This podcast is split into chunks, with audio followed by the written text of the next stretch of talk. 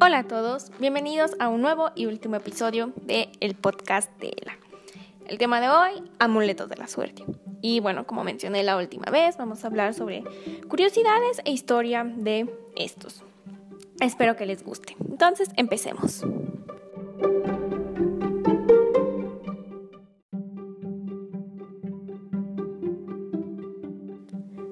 Empecemos por la herradura.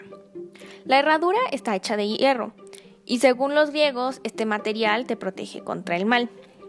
Además de que su forma recuerda a la luna creciente, que es un símbolo de prosperidad y fertilidad. Para que este amuleto cumpla su deber de traer buena suerte, debes colgarlo enfrente de tu casa o en la puerta con las puntas hacia arriba. Pero claro que por ejemplo en España es al revés, las puntas se ponen hacia abajo. Otro amuleto es el ojo turco. Este, como dice su nombre, viene de Turquía, pero también más o menos de Grecia. Este amuleto te ayuda a mantener las energías negativas de otras personas lejos de ti. Y bueno, los turcos le llaman a estas energías negativas mal de ojo.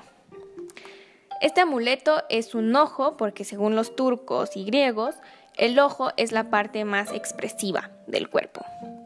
Y bueno, este amuleto se puede llevar en pulseras, collares, se puede poner en el coche o enfrente de la casa.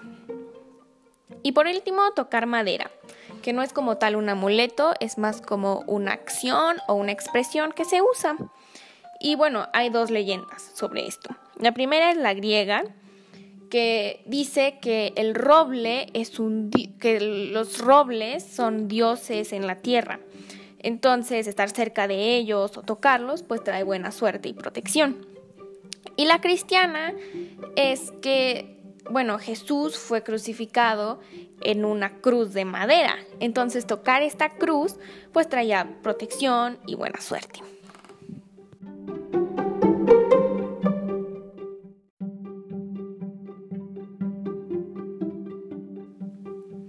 Pero claro, existen muchos, muchos más amuletos que fomentan la buena suerte para ellos que creen en esto. Esto fue todo por hoy. Espero que les hayan gustado estos tres cortos episodios sobre la suerte. Espero que les hayan gustado. Gracias por escuchar.